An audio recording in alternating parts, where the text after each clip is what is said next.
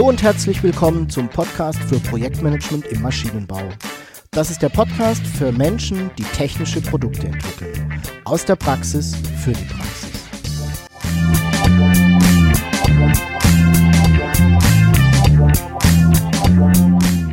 Mein Name ist Jörg Walter. Ich bin Ingenieur und arbeite als Berater, Trainer und Coach im Projektmanagement für technische Projekte.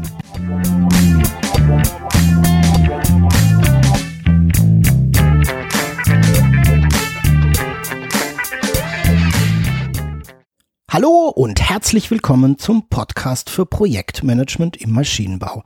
Ich freue mich sehr, dass du auch heute wieder mit dabei bist. Ich hoffe, du hattest eine erfolgreiche Zeit und bist mit deinen Projekten gut vorangekommen.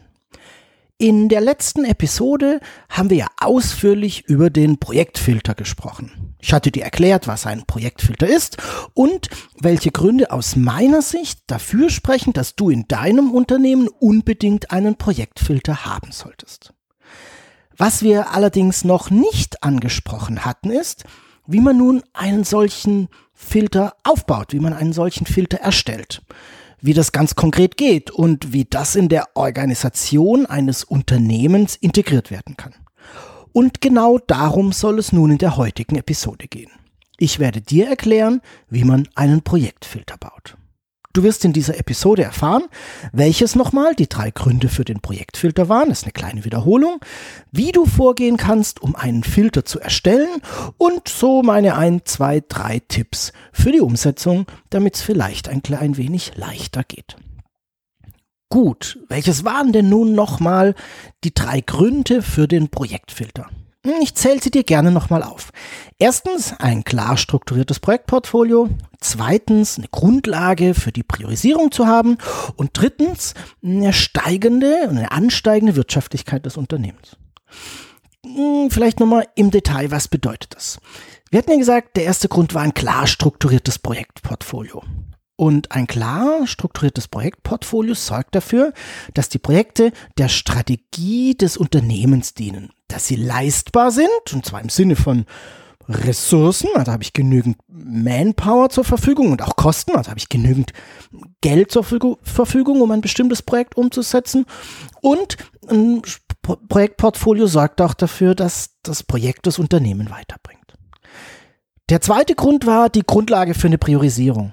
Der Projektfilter liefert mir die Grundlagen für Priorisierung, weil ich mit einem Filter viel besser verstehe, welchen Nutzen welches Projekt liefert und welche Zwänge damit einhergehen. Vielleicht an der Stelle nochmal einen ganz kleinen Exkurs. Jedem Nutzen geht immer ein Zwang einher. Dem Nutzen des Ergebnisses des Projektes, das ist ja das, was wir tatsächlich erreichen möchten, steht der Zwang gegenüber, Ressourcen, Zeit, Geldmittel, Aufwand, Denkleistung und so weiter zu investieren. Beides ist aus meiner Sicht immer eng miteinander verbunden. Ich muss das eine investieren, um das andere zu bekommen. Mit dem Projektfilter verstehe ich als Unternehmen nun viel besser Nutzen und Zwänge und kann damit priorisieren, welches Projekt mir wichtiger ist und welches vielleicht weniger. Eine Beobachtung, die ich gemacht habe, ist, dass die Wirtschaftlichkeit von Unternehmen manchmal dramatisch ansteigt, wenn sie einen Projektfilter haben. Und das ist sehr oft auch eine direkte Folge des Projektfilters. Ganz einfach dadurch, dass ich als Unternehmen viel besser meine Projekte auswähle, viel mehr Wissen über meine zukünftigen Projekte habe, weil ich gezwungen bin, mich viel mehr damit auseinanderzusetzen und ich treffe in der Regel damit dann auch bessere Entscheidungen bei der Projektauswahl. Ich reduziere Risiken und vergrößere Chancen. Und das führt dann am Ende dazu, dass jedes einzelne Projekt wirtschaftlicher wird und damit natürlich auch das gesamte Unternehmen. In der letzten Episode habe ich es ausführlicher erklärt, aber auch mit diesem kurzen Abriss wirst du verstehen, warum ein Projektfilter so furchtbar nützlich für ein Unternehmen ist, zumindest aus meiner Sicht. Ich würde sogar sagen, ein projektgetriebenes Unternehmen, also ein Unternehmen, das permanent Projekte macht, um sich weiterzuentwickeln, ohne einen Projektfilter zu haben, ist auf mittlere Sicht nicht wirklich wettbewerbsfähig. Ja, und damit kommen wir natürlich schon zu der Frage, wie man denn solch einen Projektfilter baut. Wie erstellt man so einen? Zunächst mal möchte ich das Bild des Filters mit dir teilen, ähm, das ich so im Kopf habe und das ich jetzt gleich gemeinsam mit dir entwickeln möchte. Der Filter, von dem ich spreche, ist, naja, eine Art Trichter. Der ist oben sehr weit und wird dann immer enger, je weiter es nach unten geht. Seine Form ist sehr ähnlich, ja, wie die eines guten alten Kaffeefilters. Der Projektfilter besteht dabei aber nicht nur aus einer einzelnen Filterebene, ne, beim Kaffeefilter wäre es eben das Filterpapier, sondern aus mehreren. In der Praxis haben sich für den Projektfilter ja zwei bis drei Filterebenen etabliert und auch bewährt. Wenn ich also von einem Projektfilter spreche, dann meine ich damit einen Trichter, der oben weit ist, der sich nach unten verjüngt und in dessen Inneren mehrere Filterstufen eingebaut sind. Warum brauche ich mehrere Filterstufen? Ganz einfach, um den Aufwand im Griff zu behalten und den Aufwand auch gering zu halten. Du kannst dir vorstellen, dass die Bewertung eines möglichen zukünftigen Projektes, eines Vorhabens, durchaus Aufwand erzeugen kann. Und diesen Aufwand, der steigt natürlich, je detaillierter man in die Bewertung des jeweiligen Projektes einsteigt.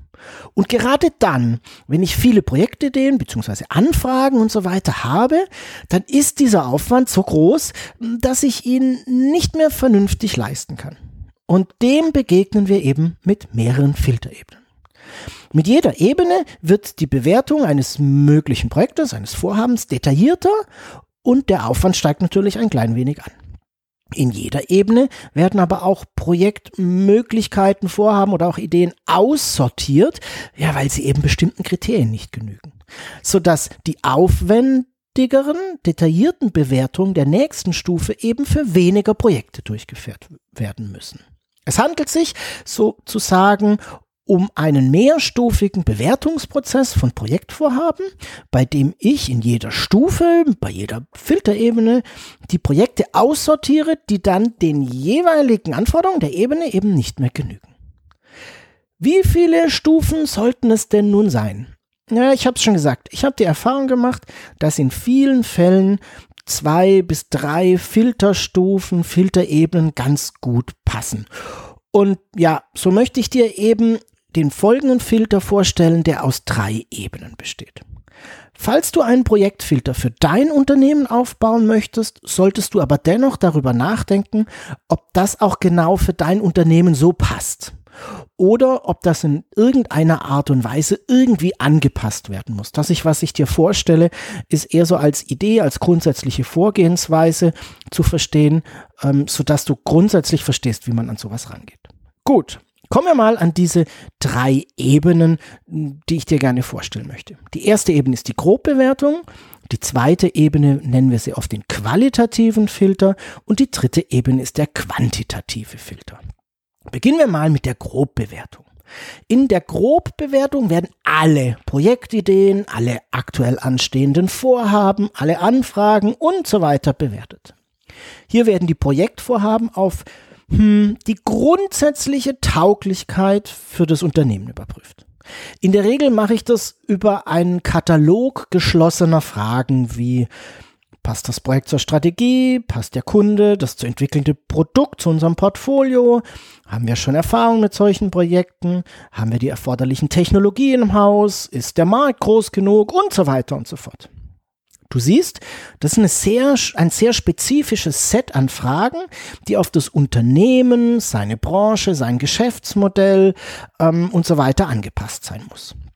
Anhand dieser Fragen wird eben nun jedes einzelne Vorhaben, jede einzelne Projektidee bewertet. Und je mehr dieser Fragen eben mit Ja beantwortet, beantwortet werden können, ja, umso besser. Die Projektvorhaben, die die meisten Ja, also in der Summe die höchste Bewertung bekommen haben, wandern dann in die zweite Filterstufe. Alle anderen werden ja, aussortiert, weil wir schon zu diesem frühen Zeitpunkt sagen können, dass sie nicht für uns als Unternehmen geeignet sind. Und zwar nicht geeignet für das Unternehmen zum heutigen Zeitpunkt. Das kann sich in der Zukunft durchaus nochmal ändern. Und aus diesem Grund werden die Projektvorhaben auch nicht ja, komplett verworfen, sondern archiviert, sodass sie gegen, gegebenenfalls zu einem späteren Zeitpunkt erneut bewertet werden können. Der zweite Filter, der nun ansteht, ist der qualitative Filter. Alle Projektvorhaben, die die erste Stufe überstanden haben, werden eben nun dem zweiten qualitativen Filter, der zweiten qualitativen Bewertung unterzogen. In dieser Stufe arbeite ich sehr gern mit einem Scoring-Modell, das es mir ermöglicht, die Projektvorhaben besser zu verstehen.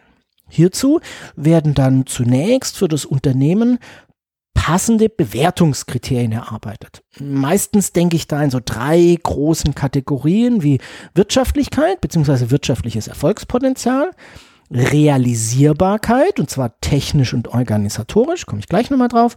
Und das dritte ist die Attraktivität. In jeder dieser Kategorien gibt es nun eine Menge Bewertungskriterien, die ich heranziehen kann, um die Projektvorhaben eines Unternehmens bewerten zu können.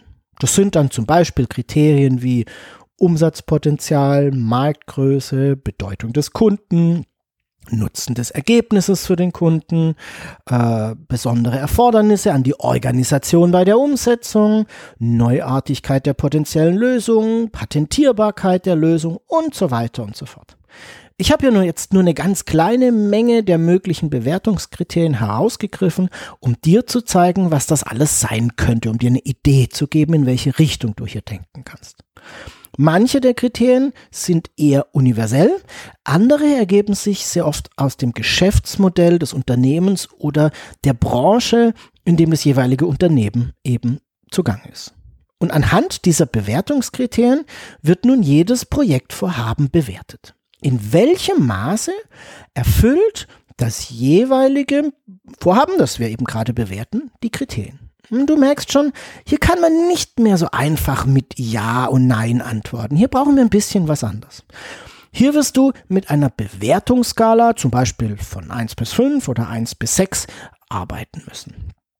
Sind nun alle Projektvorhaben in dieser Filterstufe bewertet, so ergibt sich nun ein Gesamtbild über alle anstehenden Projekte, über alle möglichen Projektvorhaben. Die Frage, welche Projekte weiter verfolgt werden sollten, ist meistens auch jetzt noch nicht ganz einfach zu beantworten. Es ist nicht ganz so offensichtlich. Und zwar vor allem dann nicht, wenn die Strategie, also das Bild, wo das Unternehmen hin möchte, nicht so 100% klar ist. Ist die Strategie klar, dann sind wir aber meistens ganz gut in der Lage, die Projektvorhaben zu identifizieren, die tatsächlich attraktiv für uns sind und umgesetzt werden sollten. Ja, und genau das sind diejenigen, die dann in der letzten Stufe, im quantitativen Filter, weiter detailliert und bewertet werden dürfen.